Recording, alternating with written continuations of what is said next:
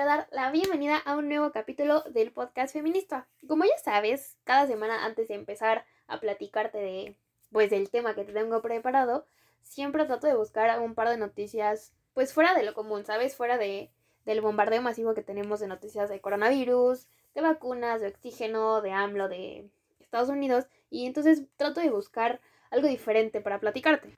Eso sí, he de confesarte que esta semana me costó un montón de trabajo encontrar pues noticias que no fueran más de lo mismo de siempre.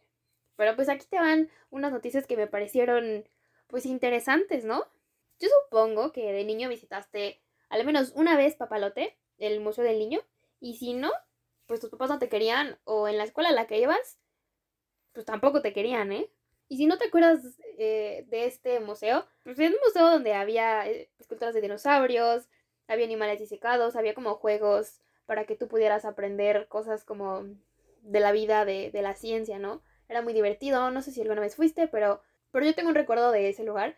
Y había un mini Walmart en donde tú podías entrar y podías hacer cajera o podías comprar o... No sé, era muy divertido. Lo triste de esta noticia es que este museo está a punto, a punto de desaparecer. Pues con la pandemia tuvo que cerrar y al no tener visitas, pues no hay dinero con que mantenerlo. Y pues el museo buscó ahorita una forma de, pues de tratar de salvarlo y lanzó la campaña Salvemos al Papalote, en donde esta busca recaudar alrededor de 50 millones de pesos, pues para poder mantener las instalaciones, ¿no? Pero hasta el momento solamente han podido recaudar un millón setecientos mil pesos.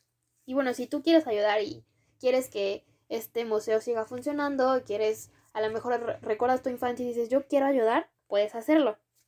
Lo único que debes hacer es entrar a la página papaloteencasa.org. Ahí te va a aparecer pues una ventana, vas a escribir tu nombre, tu correo y vienen opciones de pues de los montos que, que existen disponibles y van desde los 50 pesos hasta los 1000 pesos, ¿no? Ya tú das clic en el, en el monto que tú quieras donarlo, ¿no? Entonces ya te va a aparecer abajo la, la opción para pagarlo que puede ser eh, pues con una transferencia bancaria o con PayPal. Le aceptas los términos de privacidad, todo lo que quieras y listo. Ya hiciste tu donativo para evitar que este museo cierre. Después, indagando en pues en internet, encontré una noticia, me pareció un poco fuera de lo común, pero pues interesante que, que pues lo supieras, ¿no? Así que Shakira y Piqué están sorteando una cena con ellos en Barcelona. Esta cena tiene la finalidad de apoyar a la educación de los niños en, en Colombia que se han quedado pues, desamparados por la contingencia sanitaria.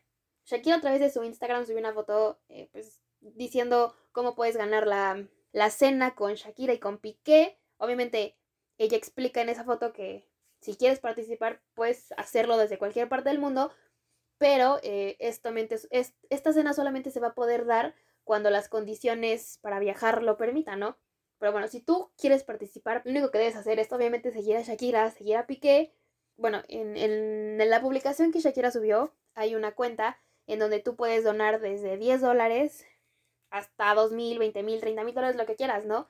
Entonces, pues así va a ser el sorteo. Y ahora vamos a hablar de este tema que estaba muy emocionado por platicarte. No sé, se, me pareció algo divertido, ¿no? Y bueno, hoy te quiero hablar de OnlyFans. Y bueno, para quien no sepa qué es OnlyFans, este es un servicio de suscripción de contenido y básicamente es un modelo de negocio muy inteligente, por cierto, en donde los usuarios de internet pues pagan una suscripción para ver el contenido pues de un creador, ¿no? Que solamente consta de dos cosas, o fotos o videos. Y tú vas a decir, ajá, y luego, o sea, ¿qué tiene de especial esto, no? Que lo puedes ver en cualquier lado. Pues en este, en este sitio web no existe la censura, así que el entretenimiento para adultos es la mina de oro de OnlyFans.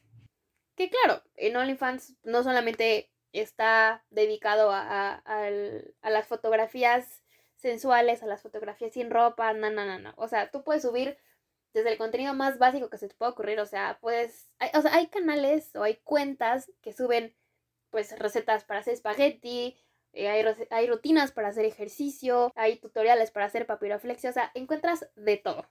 Bueno, esta página web se ha vuelto bastante popular entre la comunidad joven pues porque eh, hay muchas cuentas dedicadas a, pues al contenido para adultos, básicamente, ¿no?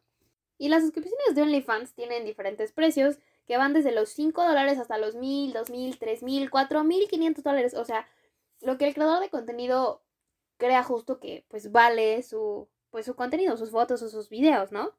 Todos estos pagos son mensuales y quienes suben el contenido a OnlyFans pues se quedan con el 80% de las ganancias y el servidor se queda con eh, pues el 20% restante eh, pues para cubrir los gastos del servicio. Ahora, ya que ya pues tienes la idea un poquito más de qué es OnlyFans, pues en los últimos meses se ha generado muchísima controversia sobre el por qué OnlyFans es pues es tan popular, ¿no? Porque la mayoría del contenido pues que tú puedes encontrar en, eh, pues, en este servidor, en esta página, pues ese es el contenido para adultos, ¿no? En donde básicamente pues encuentras fotografías o videos eróticos o sensuales o hasta desnudos de mucha gente, que en su mayoría es contenido subido por mujeres. En internet tú ves todo tipo de, pues, de comentarios, ¿no? Pero referente a OnlyFans hay eh, muchísima discusión y mucho debate por el hecho de que mujeres son las que pues suben este tipo de contenido. Y ya sabes que siempre está la señora religiosa y el señor religioso que son espantados. Ojo, no tengo nada contra la religión porque yo también creo en Dios, ¿no? Pero a veces hay pues señoras o señores que sí se pasan un poquito con su intensidad, ¿no? Porque normalmente ofenden a estas, pues este sector que, que sube su contenido a OnlyFans diciendo que son pues, unas buenas para nada y que como no saben hacer otra cosa, pues nada, venden su cuerpo. Ya sabes, como ese tipo de comentarios, ese tipo de comentarios que hacen las señoras y los señores, ¿no? Diciendo que, que pues sí, no saben hacer nada, que por eso están subiendo fotos desnudos, fotos encueradas, que ya sabes, ¿no?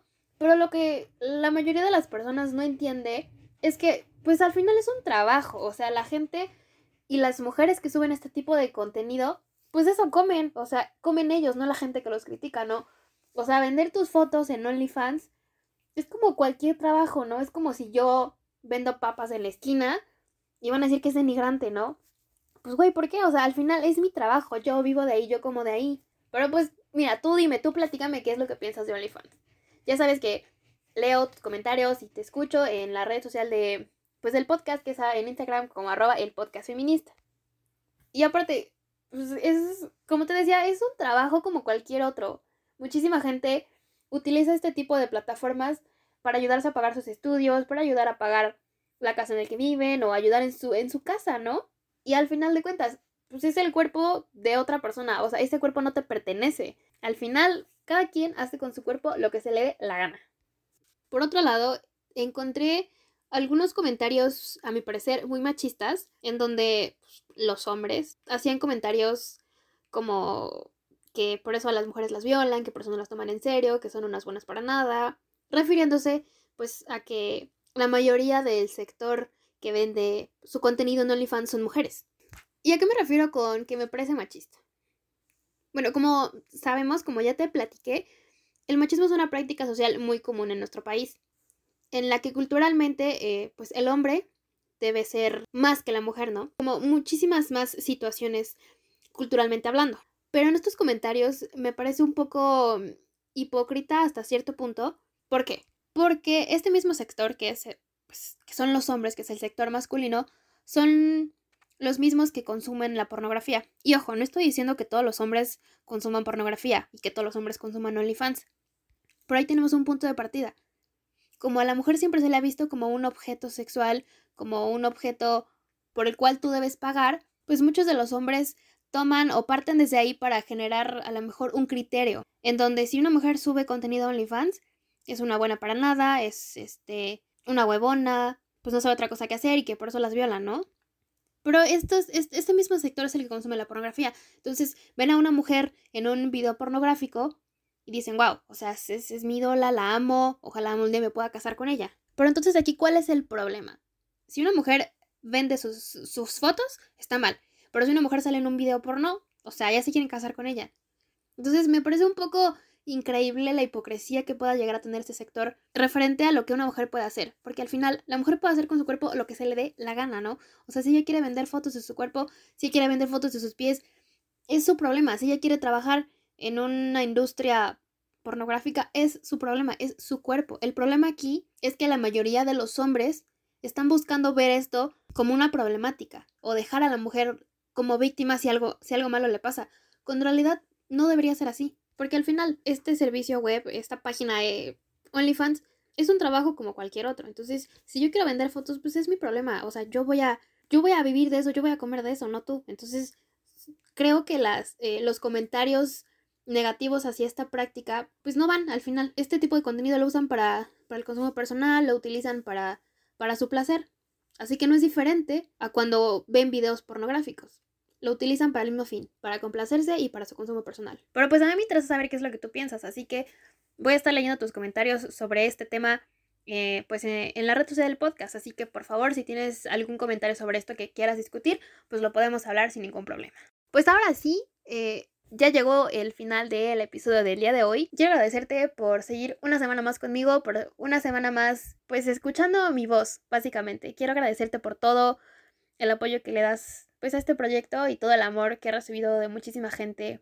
Así que, muchísimas gracias una vez más. Ya sabes, si vas a salir, por favor, utiliza tu cubrebocas, lleva gel antibacterial y por favor, solo sal si es totalmente necesario. No salgas a fiestas, nada, nada porque de verdad esto está cada vez peor. Nos escuchamos la siguiente semana. ¡Adiós!